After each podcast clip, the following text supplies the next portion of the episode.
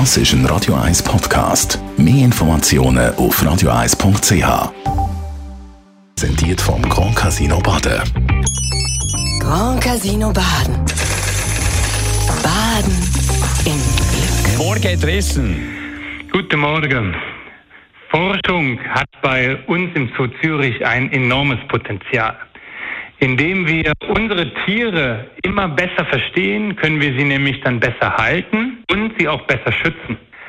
Von vielen häufig stark bedrohten Tierarten wissen wir nämlich sehr wenig aus der Natur. Wie verhalten sie sich? Was fressen sie? Leben sie alleine oder in einer Gruppe? Aber nur wenn wir diese Fragen beantworten können, können wir die Tiere ja in ihrem ursprünglichen Lebensraum erhalten. Denn nur dann wissen wir genau, welchen Lebensraum sie brauchen und welchen wir schützen müssen. Und häufig können bestimmte Forschungsfragen auch aus rein praktischen Gründen in der Natur gar nicht durchgeführt werden. Ein gutes Beispiel bietet jetzt die Pantanalvoliere. Ein Projekt, was wir derzeit planen und hoffentlich im kommenden Jahr zu bauen beginnen wollen.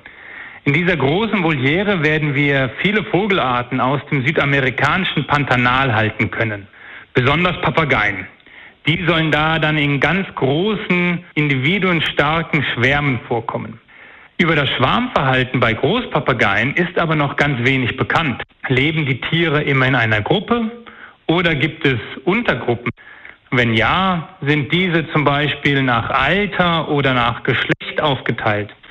Solche Fragen können in der Freilandforschung derzeit nur schwerlich beantwortet werden.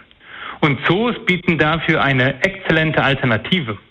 Bei uns können wir nämlich jeden Papagei individuell unterscheiden.